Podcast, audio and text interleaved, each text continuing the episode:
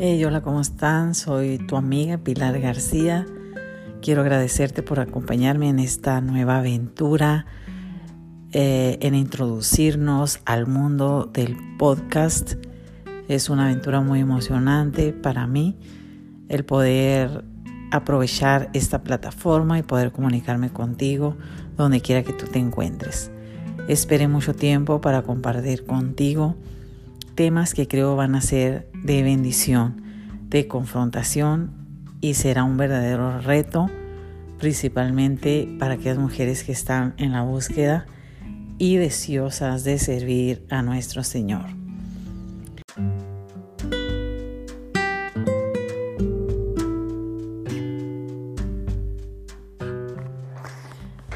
Estoy segura que Dios hablará a nuestros corazones y nos llenará de mucho ánimo eh, saber que Dios se ha fijado en nosotras y que nos ha llamado principalmente a seguirle a Él y nos ha llamado a su servicio.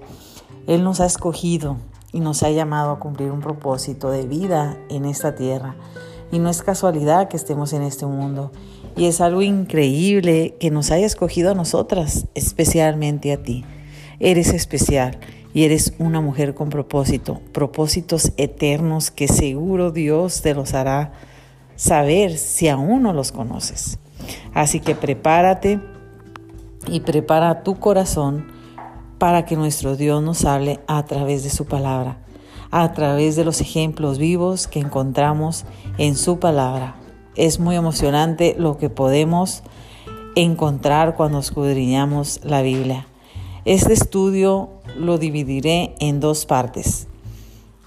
El primero es el llamado a seguirle y tener una relación personal con Dios. Eh, miraremos hoy la historia de una gran mujer, una guerrera, que salió del anonimato para mostrarse ante la necesidad de la gente que la rodeaba. Y nos daremos cuenta que es una mujer común como tú y como yo, pero que fue llamada primero a seguir a Dios, fue llamada a tener esa relación personal con Dios, conocerlo más y entender el plan y propósito para ella, su familia y su pueblo.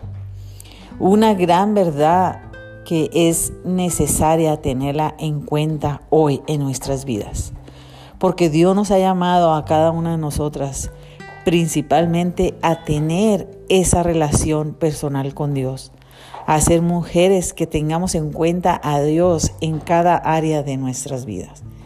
El llamado a seguirle empieza en entregar nuestras vidas al Señor.